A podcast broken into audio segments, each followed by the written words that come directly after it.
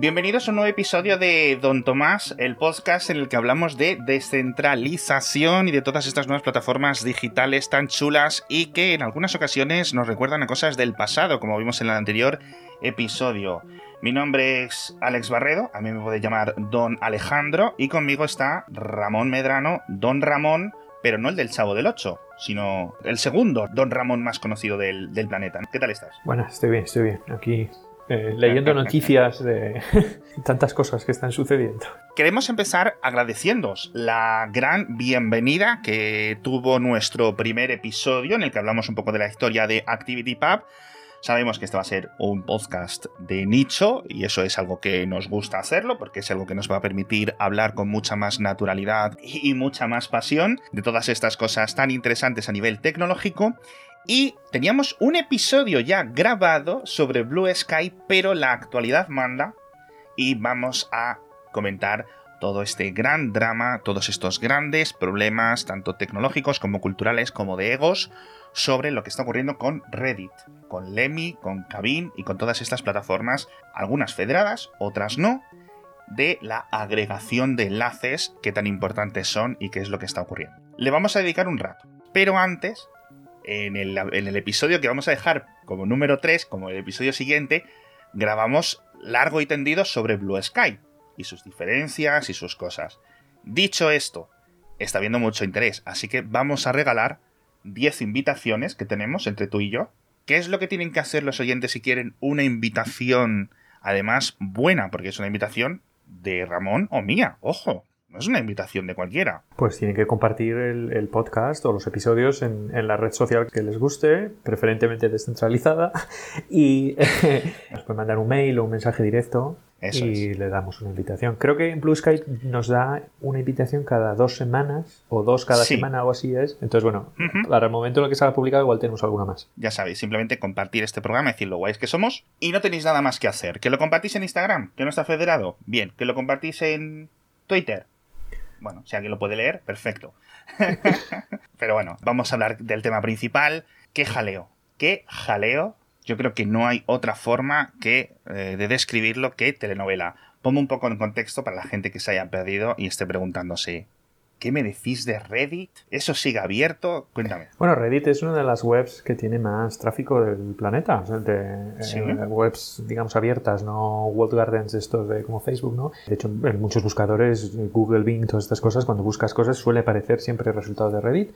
Y lo que es es un, creo, bastante conocido, un agregador de contenido tú compartes enlaces y luego pues se pueden pues, comentar, puedes votar, todas estas cosas.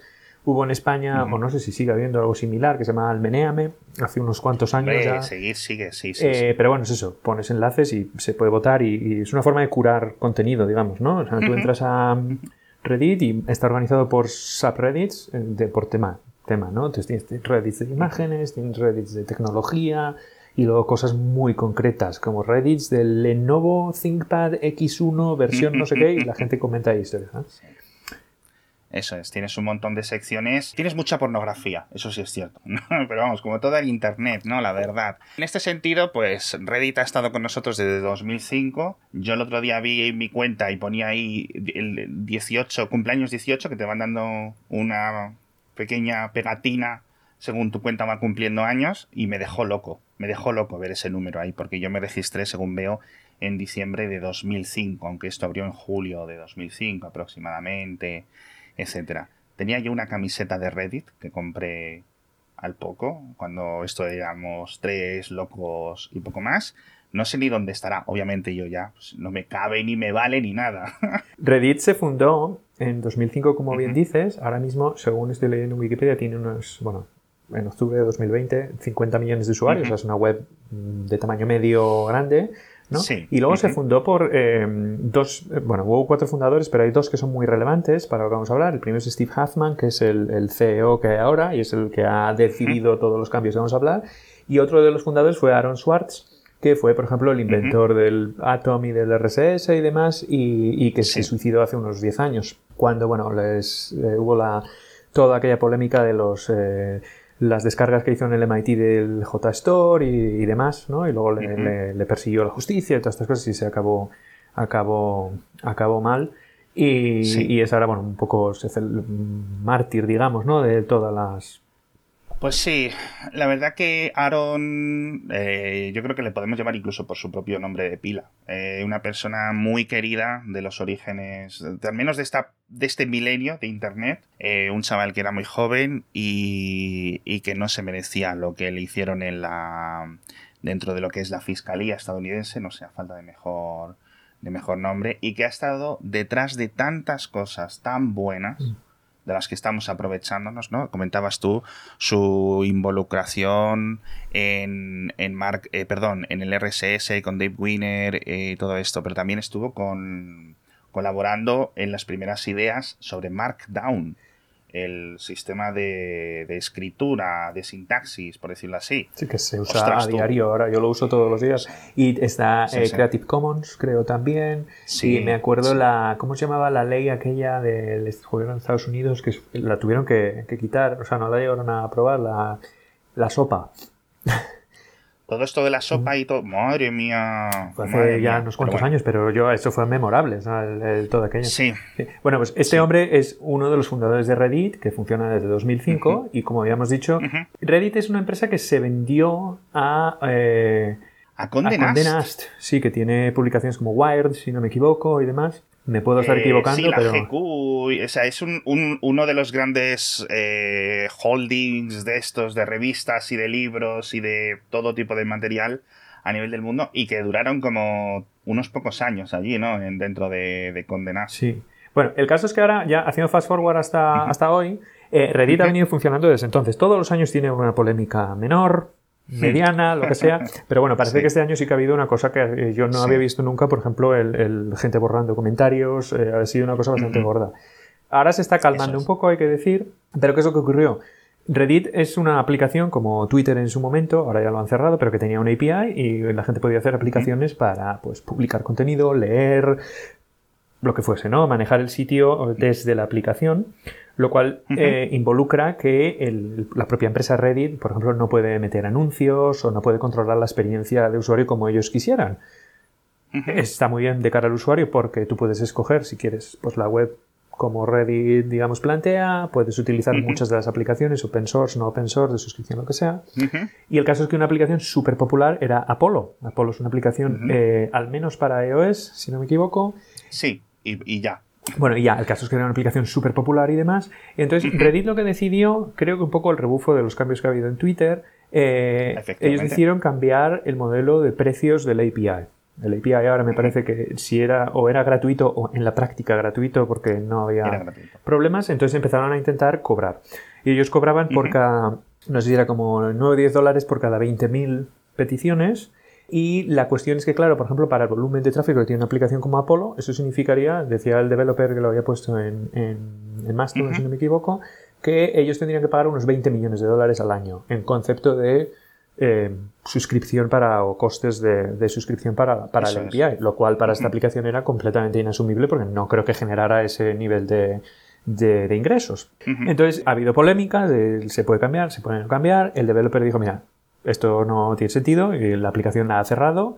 Ha hecho un programa en el que tú puedes pedir un refund de lo que costaba la suscripción o, el, precio de la, de la aplicación, o si no, donárselo. A partir de ahí fue cuando empezó la protesta. Ha servido un poco como el antagonista de... Ha habido como dos grandes grupos, lo que es Reddit como empresa y algunos otros desarrolladores, pero capitaneados por, por el de Apolo.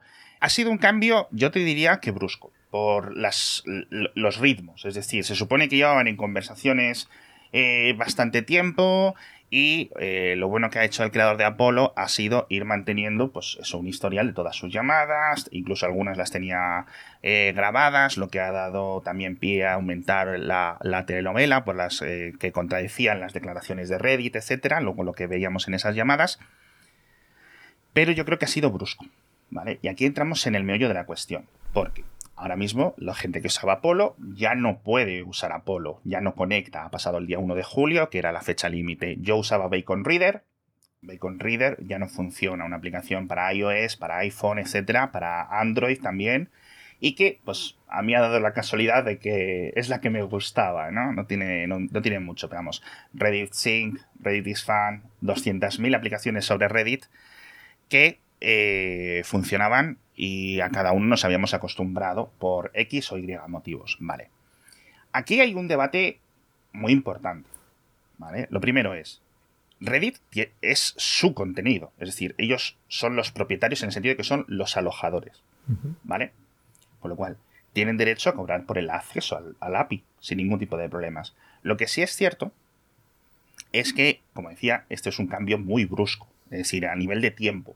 No, ha habido eh, una potencial reorganización de parte a los desarrolladores para, vamos a evaluar, pues si estos son los nuevos costes, me lo puedo permitir o no, y si hay eh, usuarios que me están pagando a mí para utilizar mi aplicación, cómo puedo yo mantener a flote.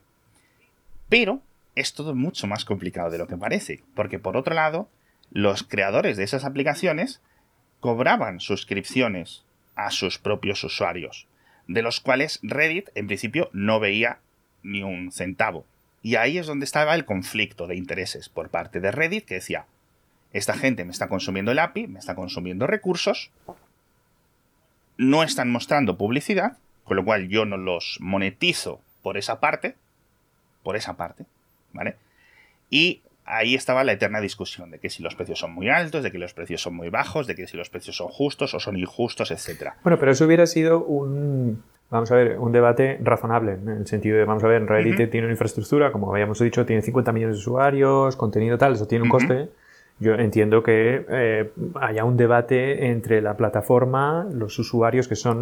A ver, el contenido efectivamente lo aloja Reddit, pero una plataforma de social media, cualquier plataforma de Internet, casi sin que haya eh, contenido generado por los usuarios, no tampoco tiene ningún uso. O sea, entonces, sí que el contenido tiene una licencia, me parece, que es... Eh, lo puede utilizar y procesar y más Reddit, pero a ver, si no tienes usuarios tampoco, ¿no? Y entonces, claro, luego la tercera parte serían los developers de esas aplicaciones, que hay un product market fit había, como dicen estos, es decir, había muchos usuarios de esas aplicaciones y había gente que pagaba por la suscripción de Apollo y aplicaciones similares, ¿no? Entonces, claro, ese debate entre los tres grupos hubiera sido sano si hubiera partido de unos puntos razonables. Es decir, vamos a ver, aquí hay un problema de que la plataforma no es sostenible si no hay eh, quien la mantenga. Sí, por otra parte, eh, estando totalmente de acuerdo, eh, es un poco hipócrita por parte de Reddit, que ha estado manteniéndose sobre las espaldas de un montón de moderadores a los que no pagaban, porque esta es una de las grandes diferencias entre Reddit y otras grandes plataformas digitales. Es decir, aquí había unos administradores principales, ¿vale? Y un equipo de moderación última, por decirlo así, pero cada una de sus comunidades, cada uno de estos subreddits o secciones o como lo queráis decir, estaban construidos por aficionados a el tema específico que decidían crearse, decían, oye, vamos a juntarnos aquí, vamos a escribir cosas, algunas de unos videojuegos, o de libros, o de lo que sea, o de series, de fútbol, de memes, de lo que quisierais, y se iban organizando. Entonces, el trabajo más o menos activo y positivo de esos moderadores era lo que permitía y hacía que cada vez vinieran más usuarios, hubiera mejor contenido, hubiera más ojos, con lo cual hubieran vendido más anuncios. El principal problema es que esos moderadores nunca, nunca, nunca, nunca, nunca han estado pagados aquí podemos abrir un melón de que sí se debería de pagar, porque en el momento que metes el dinero de por medio, creas una serie completamente diferente de incentivos, ¿vale? Que a lo mejor no estaría bien que hubiera ese tipo de incentivos. Es decir, las Wikipedia son voluntarios, por ejemplo. Si metemos dinero de por medio, se complican las cosas. Bueno, depende, depende un poco cómo lo, a ver, cada comunidad al final tiene eh, su, ecosistema, vamos a decirlo así, que parece que es una palabra así como muy de eh, bullshit, pero es lo que ocurría en, si comparas Wikipedia, tienes una serie de voluntarios, ahí no cobra nadie, es de dominio público, o sea, hay como una serie de ethos ahí de ética, de decir, bueno, pues lo que queremos es conseguir eso y tal, la, información de dominio público, lo que sea. En el caso de Reddit, pues había lo que habíamos dicho, estaba la empresa que estaba detrás, estaban los moderadores, que efectivamente ellos en vez de contribuir monetariamente, pagando lo que fuese, pues contribuían con su tiempo, su conocimiento, y, estaban los creadores de las aplicaciones. Otras redes sociales tienen también otros, incentivos, ¿no? Tienes, por ejemplo, TikTok, Instagram, todas estas redes sociales que no tienen este componente, al final lo que es es la empresa monetizándolo vía anuncios exclusivamente. Em, y los usuarios contribuyendo. ¿Qué pasa? Por ejemplo, ahí tú puedes llevarte una comisión, digamos, de, la publicidad que va asociada a tu contenido, ¿no? Entonces, mm, yo creo que no está necesariamente mal cualquiera de los modelos, lo que tienes que buscar es un modelo que funcione. Reddit tenía uno que parecía que funcionaba, porque llevaban 10, 15 años eh, operando con eso, mm. y el problema es lo que tú dices, que es de, mm, esto ha sido a mediados de junio, ha sido pues en 30 días, va a cambiar. ¿No? De forma unilateral. Exacto. Eh, entonces, claro, es lo que, yo creo que lo que ha creado la polémica es ese cambio de uno de los tres elementos, ¿no? La empresa dice, pues esto va a cambiar de forma unilateral en dos o tres semanas o cuatro semanas. Entonces, una vez que hemos explicado los orígenes de todos estos problemas, ahora eh, eh, esto obviamente pues, no está federalizado y diréis, ¿a qué viene esto a este podcast? Estamos llegando a ello, ¿no?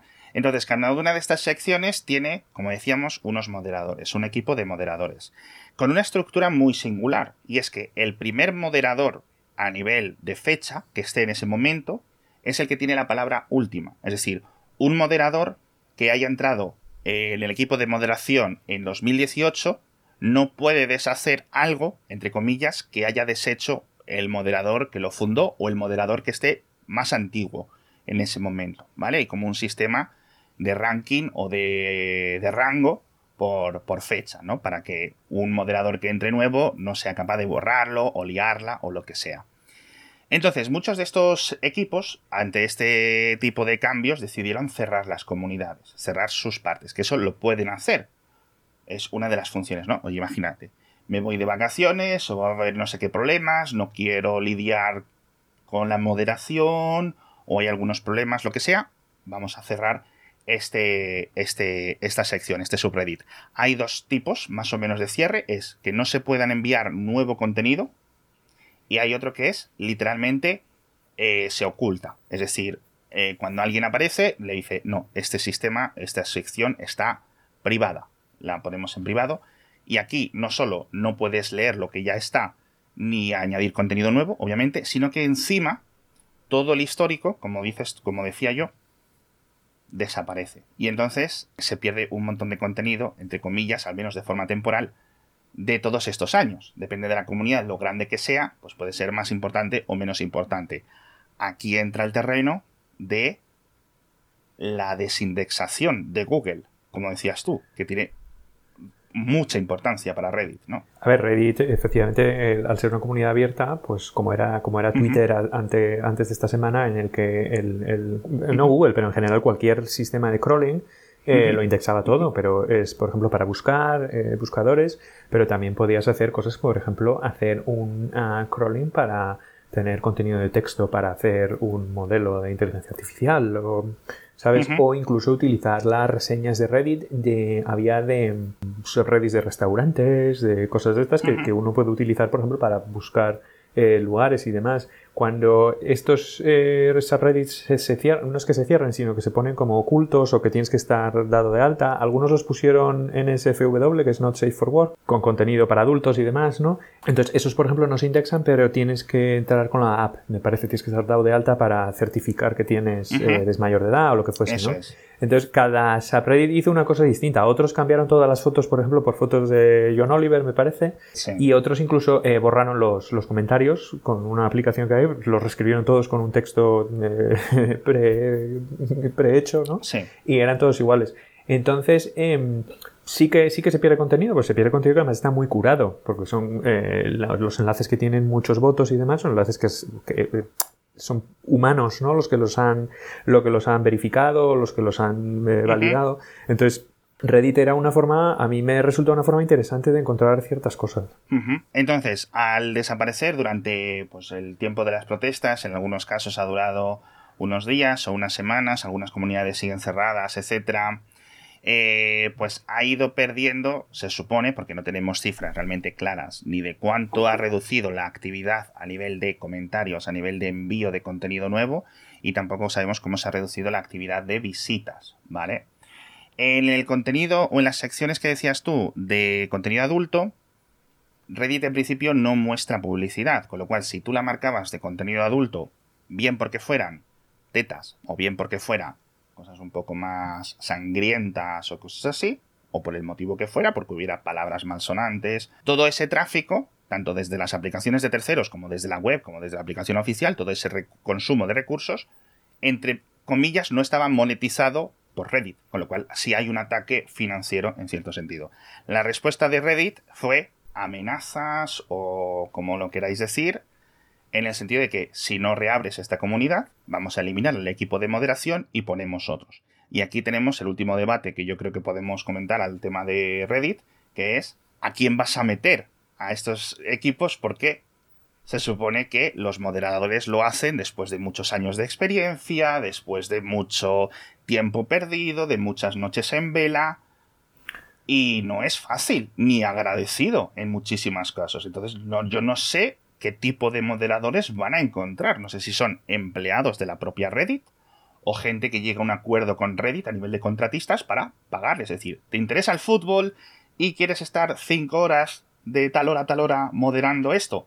Pues venga, vete a moderar eh, los subreddits del Manchester United y del Real Madrid, ¿no? A ver, es que eh, yo creo que lo que pasa aquí no es el, cambio en por sí, mm, no es que esté bien o mal, o sea, simplemente es un cambio de modelo, tal, puedes, uno puede estar a favor, uno puede, estar en contra, eso está bien. A mí lo que me da la sensación es que esto ha sido algo que pensaban que iba a, bueno, volar por debajo del radar, ¿no? Y no había problema. Lo están gestionando de una forma en que parece que no hay un plan B, en el sentido de que si tú cambias el modelo a que haya un ingreso por API y demás, pero pones unos precios que lo que haces es quitar a todos tus clientes de API, ese precio al final eh, da igual, porque no vas a generar un ingreso con él. Entonces, bueno, eso por un lado.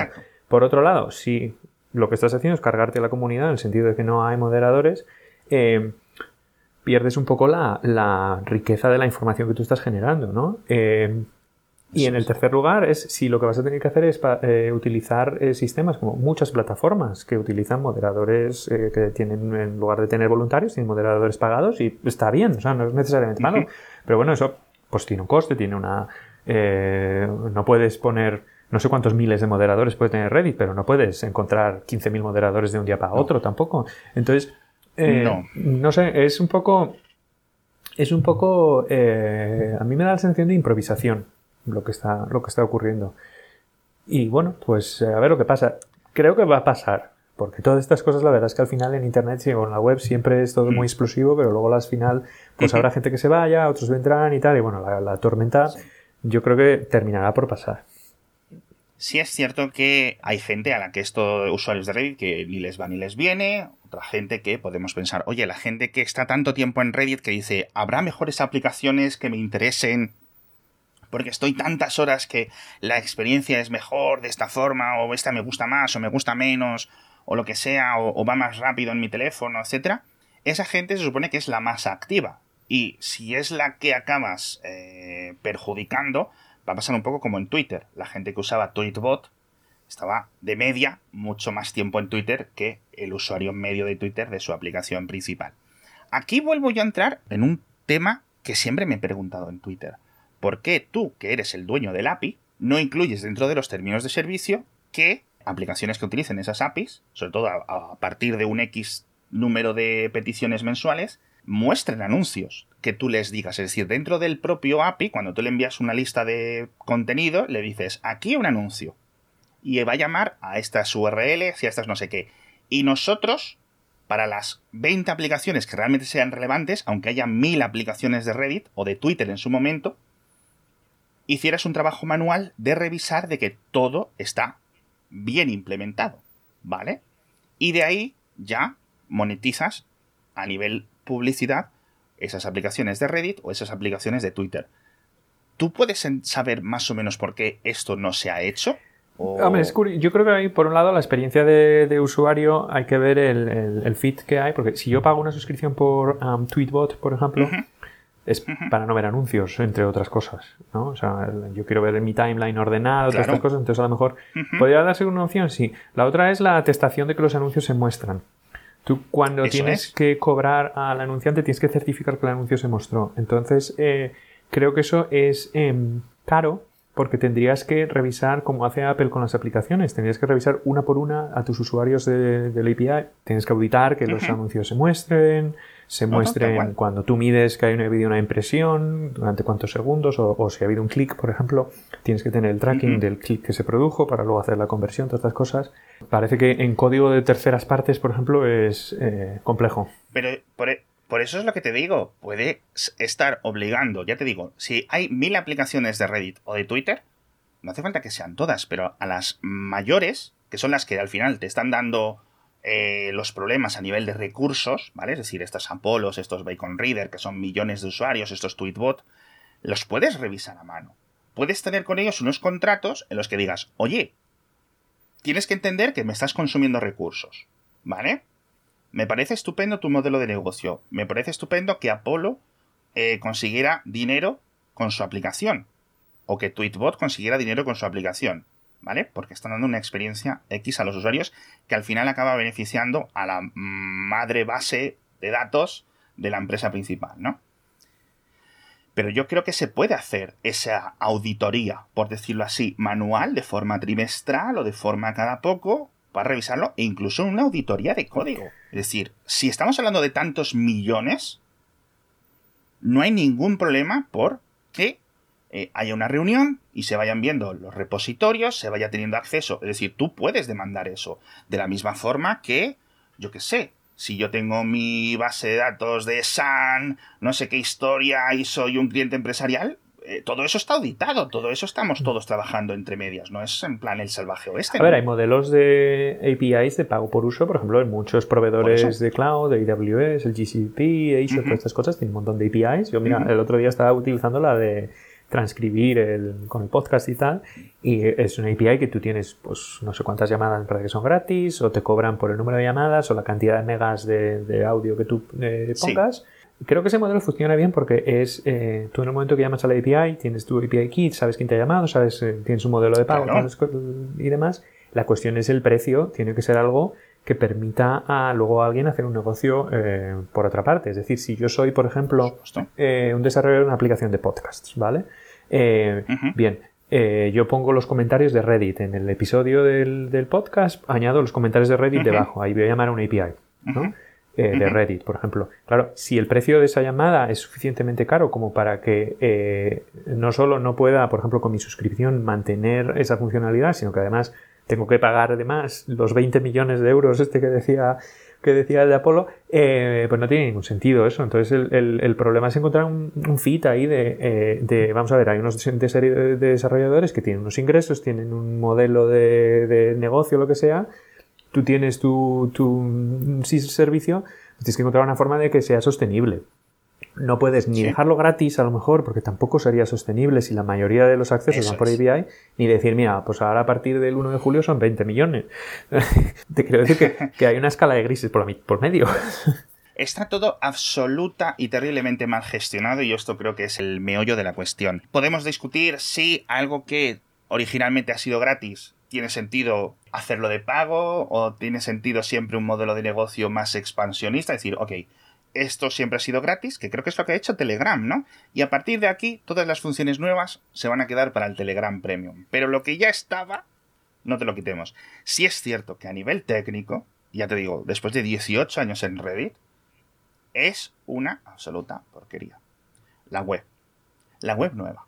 La aplicación oficial. Las anteriores aplicaciones oficiales. Aplicaciones oficiales que compraron a uno de estos desarrolladores de terceros, que luego la cerraron se supone que incorporaron parte, pero no, como hizo Twitter con Tweety, originalmente, y que se han quedado por ahí. La búsqueda, o sea, era un, es un chiste, es un chiste de siempre, un meme recurrente, que la búsqueda de Reddit no vale para nada. Si es cierto que hacer un motor de búsqueda es una de las tareas más difíciles del mundo, pero 20 años de una empresa en San Francisco que podrías decir, oye, tienes suficientes millones como para crear un buen buscador, ¿no? Pues nunca se ha hecho. Las herramientas de moderación nunca han sido suficientemente buenas a partir de la escala de ciertas secciones. Y de ahí muchas personas decían, voy a usar esta aplicación porque me permite moderar más rápido. Es que es ridículo. Volvemos al tema de los clientes de correo. Que yo me, yo me valgo con la aplicación Gmail oficial que viene preinstalada con mi móvil.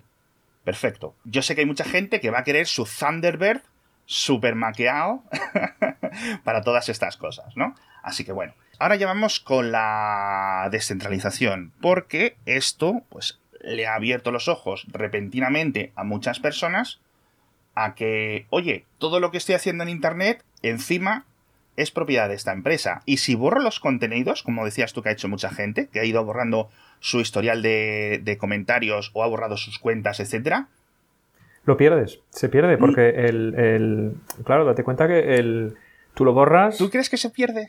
¿Tú crees que Reddit no tiene una base de datos no, sí, vamos previa? copias de seguridad, todas estas cosas, el histórico, eso seguramente lo tengan pues simplemente... Sobre todo para los entrenamientos. Sí, y luego para el disaster recovery y todas estas cosas, eso, está bien. Otra cuestión es el... Vamos a ver, la intención del usuario cuando tú borras un comentario, pues es una, la intención que tú tienes, es decir, esto es, para borrar, ¿no? Hombre, yo como proveedor de servicios, si un usuario me da unos datos para almacenar, correo, documentos, enlaces de red y lo que fuera, y luego me dice bórralo, y dices, pues no, eso ya me parece cruzar una línea un poco que, vete tú a saber, o sea, que, tal, pero... Es que eh, ahora mismo yo no me fiaría de que Reddit lo estuviera haciendo. Una cosa es que tenga backups, ¿vale? Que los puede tener. Y otra cosa es que esté cumpliendo la legalidad no solo del RGPD, sino de las diferentes eh, realidades legales de tantos y tantos países. Pero bueno, en fin, esto ha abierto los ojos, como decíamos, a todo esto de Lemi, que ya estaba construido desde hace un tiempo, que es una alternativa muy literal a Reddit, ¿vale? Una versión de código abierto, una versión muy similar en cuanto a interfaz y obviamente con ActivityPub que es una de las grandes gracias, no solo aparte del RSS, que el RSS ya lo tenía Reddit, obviamente, pero ya digo, estas últimas semanas, tanto Lemmy como Cabin.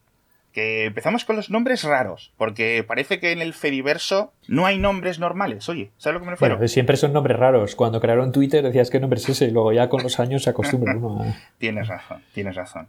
Pero que los creadores del podcast, Don Tomás, os digan que tenéis un nombre raro os debería de indicar un poco por dónde van las cosas. Pero sí es cierto que todo es raro durante los primeros años. Entonces, son sistemas de agregación de enlaces, como decíamos antes, muy similares a Reddit. Yo creo que Lemmy es más similar a Reddit, en el sentido de lo que intenta conseguir como software, como servidor incluso, incluso visualmente es igual. Eso es. Y Cabin aparte de tener todo el sistema de agregación de enlaces, con sus secciones, con sus comentarios, sus hilos, etc., tiene un sistema más o menos protozoico de microblogging. Es decir, tú puedes enviar contenido dentro de tu propio perfil. Y no sé si lo he explicado bien. Entonces, esa es un poco la gran diferencia. Lo bueno, que son compatibles. Tú puedes estar suscrito a una de las comunidades de Lemi desde tu programa de Cabin o desde tu servidor de Cabin, por, decirlo así, desde tu instancia, es decir, yo estoy en cabin.social y me puedo suscribir a las comunidades de Android de lemi.world, por ejemplo. Unas son locales, que son las que están en tu propio servidor, que la actualización y todos los datos van a estar instantáneos, y los otros van a estar federados, con lo cual siempre puede haber, dependiendo del canuto de federación que haya entre ellos, pues muy similar al episodio de Mastodon que os comentábamos, esos datos. Si yo comento desde cabin.social algo de la comunidad del EMI de Android o del EMI de fútbol, rápidamente lo voy a ver en cabin.social, pero tardará unos segundos o quizás un tiempo más en aparecer al resto de usuarios en esas otras instancias. Sí, es la, ActivityPub, es exactamente igual que hablábamos para Mastodon. Estos tienen unas extensiones de vocabulario para tener los, o sea, los mensajes que mandan ya no es simplemente un texto, ¿no? Sería las mayores actividades que tú puedes hacer. Puedes hacer la publicación del enlace, puedes hacer el, voto de hacia arriba abajo, puedes poner un comentario, un comentario del comentario, ¿no? Sí, entonces el, protocolo es, es, no es que sea igual, es que es exactamente el mismo. Tú podrías, en principio, federarte contra un Mastodon.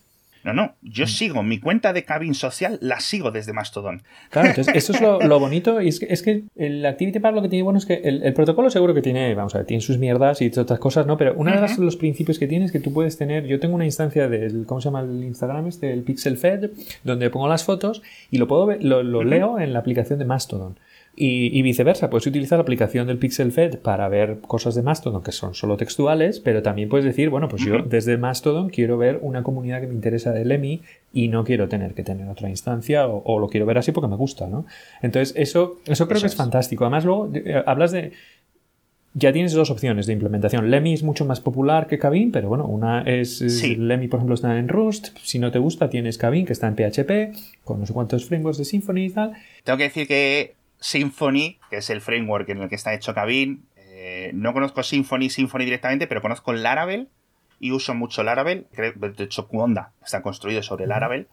Y Laravel creo que es como un fork o una variación de Symfony, si no recuerdo mal. Hay algunas cosas muy similares por ahí a fin de cuentas, incluso dependiendo de la infraestructura que tú tengas, o si quieres hacer, quiero hacer un servicio para correr instancias de esto eh, como servicio y lo tengo montado ya en el PHP, pues tiras de cabin y de cara al usuario es completamente agnóstico. Lo único si utilizas la interfaz directamente, ¿no? Pues eso es una aplicación, es simplemente el protocolo. ¿Ventajas que tiene?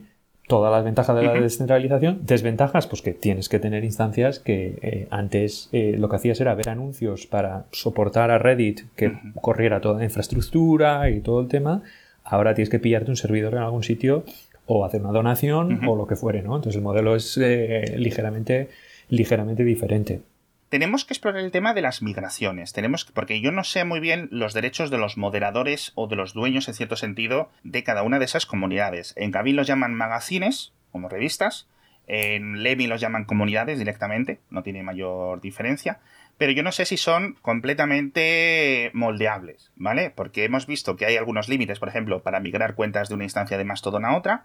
Y yo creo que sería muy sano que tanto Lemmy como Cabin puedes mudarte tu propia comunidad o tu propio magazine a otro servidor. Imagínate, creces tanto que dices, oye, mira, vamos a tener que llevarlo a otra máquina o a otro dominio o lo que sea, ¿vale? No hay ningún problema, las suscripciones van a seguir activas, pero ¿cómo se hace esa mudanza? ¿Es complicado? o, tienes algún tipo de... El Mastodon no te puedes llevar el contenido de una a otra. Eso es. ¿Sabes? Técnicamente se podría, porque al final lo único que tienes que hacer es voy a migrar de un lado a otro eh, y vas a mandar de la instancia antigua a la nueva por cada elemento que tengas un mensaje que no es para publicar, digamos un metamensaje para la instancia de decir este, este contenido tienes que copiarlo tal cual, ¿no? Incluso podrías tener en la instancia nueva decir, como si fuera un retweet, ¿no? Es decir, este contenido provino de la otra de la otra instancia. Eso es. Eso ahora mismo el Mastodon no deja, creo que estas instancias, por lo que yo he visto, tampoco deja esa copia de contenido, sí que deja hacer migraciones de identidad, en el sentido de que tú ahora vas, no es una migración de identidad como tal, sino que la identidad antigua apunta a la nueva, eh, vas a poder llevarte todos los seguidores, que es lo que en el efecto de las redes sociales más tradicionales por el que no nos movemos de Twitter, por ejemplo, o no nos movemos de Facebook, o no nos movemos de donde estemos, es porque, claro, no te puedes llevar si tienes una comunidad grande, que tienes muchos seguidores y tal, no puedes eh, llevártelos de un lado a otro. Con, con Mastodon y con esto sí, con Lemmy sí que te los puedes mover a otra, incluso entre Lemmy y Kavin, si quisieras, ¿no? Eso es lo que yo no sabía. ¿Tú puedes, ¿Se puede hacer esto? Igual que en Mastodon, sí. Lo que no puedes mover son los contenidos. Los contenidos no, pero si yo tengo, por ejemplo, el, en, en social tengo eh, la magazine de Star Trek, ¿vale? Y de repente un día tenemos una discusión. Los creadores de Cabin.social o los dueños o la instancia y yo. Me dicen, oye, no vais a poder poner contenido de esto. Y yo digo, vale, no te preocupes. O mm, pienso que estaría mejor en mis servidores porque está mucho tiempo caído, por lo que sea. Si yo migro eso, toda la gente que está suscrita a esa comunidad automáticamente se pasa la suscripción al Tal como yo lo tengo entendido es así, ¿Vale? Mm. El problema es que, claro, aquí entras en una cosa que ya la identidad de. O sea, la identidad. Hay otra, otra entidad que sería: tienes los moderadores, los usuarios y tienes las comunidades. Claro, las comunidades no son un usuario independiente que si te mueves. Las comunidades es un conjunto de moderadores, un conjunto de contenido, tal. Entonces es un poco más. Es un poco más complejo, porque claro, tú a lo mejor puedes decir, pues yo me escindo de esta comunidad de Star Trek y me voy a la otra servidor. Eh, entonces, claro, si no todos los moderadores a lo mejor están de acuerdo, lo que está haciendo es como un fork ¿no? del, del, del, asunto. Y claro, llevarte ahí todos los seguidores, eso es una puerta al spam maravillosa. Exacto, absolutamente. Y es una de las cosas que va a haber que cuidar, porque es uno de los grandes problemas de la propia Reddit. Es decir, la cantidad de spam que hay. Hemos visto muchísimas estadísticas que decíamos que no podíamos fiarnos o no del número de comentarios, del número de contenido, porque la gente estaba contando como el, ID incremental del post, para decir, bueno, pues hay 10 millones de comentarios cada día en Reddit. pero tú no sabes si han borrado 9 millones porque eran spam. ¿Sabes a lo que me mm. refiero? Entonces es muy complicado eso siempre, siempre de saber. Creo que hemos explicado bastante bien las dificultades y los pros y los contras de lo federado versus lo de federado. Es decir, obviamente Reddit, estos casi 20 años de historia, ha tenido un montón de ventajas para todos, pero yo creo que mm, este, esta telenovela va a causar que muchas aplicaciones de Reddit decidan implementar los APIs de alguna de estas dos plataformas, que en principio van a ser más o menos compatibles o casi compatibles por completo, y crear un aluvión de usuarios. Incluso veremos aplicaciones que sean, eh, en cierto sentido, eh, compatibles con Reddit a través de que lo scrapeen, a través de los RSS o a través de que, oye, eh, si tu web está abierta, yo te voy a sacar los enlaces. Como Twitter, lo estamos viendo con Twitter. O sea, Twitter quitó las, la, el API y ahora ha cerrado incluso el acceso público. O sea, ahora me parece que desde ayer o antes de ayer tienes que estar iniciado, tienes que tener una sesión para poder ver, ver las cosas. Veremos a ver cómo lo, cómo lo gestionan. Eh, creo que sí que va a haber lo que dices de la aplicación, si van a utilizar otro API, lo vimos con el Tweetbots, este es el Ivory de, Mastodon, eh, la aplicación es exactamente igual, eh, tiene la abstracción del API de, Mastodon y, ya está. Exacto. Me gustaría mucho que se repitiera la historia, me gustaría mucho que la gente de Apolo dentro de unos días lanzara una actualización diciendo, oye, mira, no es Reddit, tienes que crearte otra cuenta, ¿vale? O incluso lanzar a su propio servidor de su propia instancia de Cabin o de Lemmy o su propio software compatible ¿no? con todos estos que al final es la gracia de todo este tema de las eh, de la descentralización. Fascinantes movidas las que están ocurriendo este verano. Bueno, para la mayoría de oyentes, otros que estéis en el cono sur, sobre todo tendréis que estaréis disfrutando de el incipiente invierno y ahí con eso nuestra envidia porque está haciendo un calor por aquí, sobre todo para los que vivimos en España, México, Estados Unidos, que madre mía, los del Caribe ya no os puedo decir más, pero bueno, nos despedimos por este episodio de Don Tomás. Ya sabéis que tenéis las invitaciones de Blue Sky ahí si las queréis, solo tenéis que recomendarnos en cualquier sitio, nos enviáis un correillo y tenéis todos los datos de lo que hemos estado hablando, todos los enlaces, archivos, palabras raras que nos hayáis quedado, los perfiles tanto de Don Ramón como los míos en las notas del episodio para contactarnos con lo que necesitéis, proponernos temas o proponernos lo que queráis. Vuelvo a insistir en la excelente bienvenida del primer episodio. No me esperaba de verdad tan buenos comentarios y muy feliz, muy feliz de, de iniciar esta aventura contigo, yo bien, yo también muy bien. La verdad es que muchas gracias a todos los que nos escucháis. Yo he visto en Twitter, eh, en Twitter, fíjate, comentarios y tal. En Mastodon mucha gente y muy contento porque además de estos, un podcast así más especializado eh, no, mm. no había y está bien porque, porque creo que hay mucha mucho interés. Ahora que está cambiando un poco paradigma, ¿no? Entonces, bueno, a ver... Mm. Y cualquier tema que interese nos podéis decir porque no solo vive el mundo de ActivityPath. Tenemos muchísimas cosas en el tintero apuntadas, tenemos un listado de posibles episodios futuros, no sé qué, pero uno de los episodios que tenemos que hacer es del podcast, que es la plataforma junto con el correo electrónico y la web, una de las plataformas descentralizadas por autonomasia que vienen del RSS que comentábamos al principio, Dave Winner, Aaron Swartz, etcétera. Es decir, en fin, además que se ha cumplido el décimo aniversario de su. Hace, ha sido hace poco. hace muy poco. Ha sido este año, creo, pero, pero, ha sido. Sí, de verdad que, que muy triste. Así que si queréis, si no conocíais a este chico y queréis leer un rato sobre su vida y obra, merece la pena. Merece la pena. Ojalá muchos más Aaron Swartz. No lo quiero poner en comparación con otro tipo de grandes personajes o grandes nombres dentro de la industria tecnológica, pero nos vendría bien muchos más Aaron Swartz eh, en esta vida y me da mucha pena. Tú no sé si le llegaste a conocer, yo no. No, o sea, yo le vi en persona, pero vamos, le vi las cosas que hacía, tal, cuando hace ya unos cuantos años. Sí, porque por las oficinas de Google en, en Zurich, no sé si. Ah, yo le vi que daba algunas charlas por ahí, las oficinas de Google en San Francisco y por ahí. No, no, no, no fuimos, no, yo no estaba por entonces. No, yo estaba en Ginebra, le seguía porque, bueno, era una personalidad que había, claro, dejaba más dejar una impronta importante. Lo que decías de podcast, de podcast al final es RSS, todo arriba y abajo, no tiene más. Todo, todo, todo, y, efectivamente eh, fue una, una, una de sus múltiples contribuciones, habilitó lo que estamos haciendo ahora. Exactamente. Así que, bueno, muchísimas gracias, nos despedimos, nos vemos en el siguiente episodio que ya sabéis que va a ser de Blue Sky. Un poquito de spoiler, pero como ya lo teníamos grabado, este lo hemos metido antes. Hasta pronto. Chao.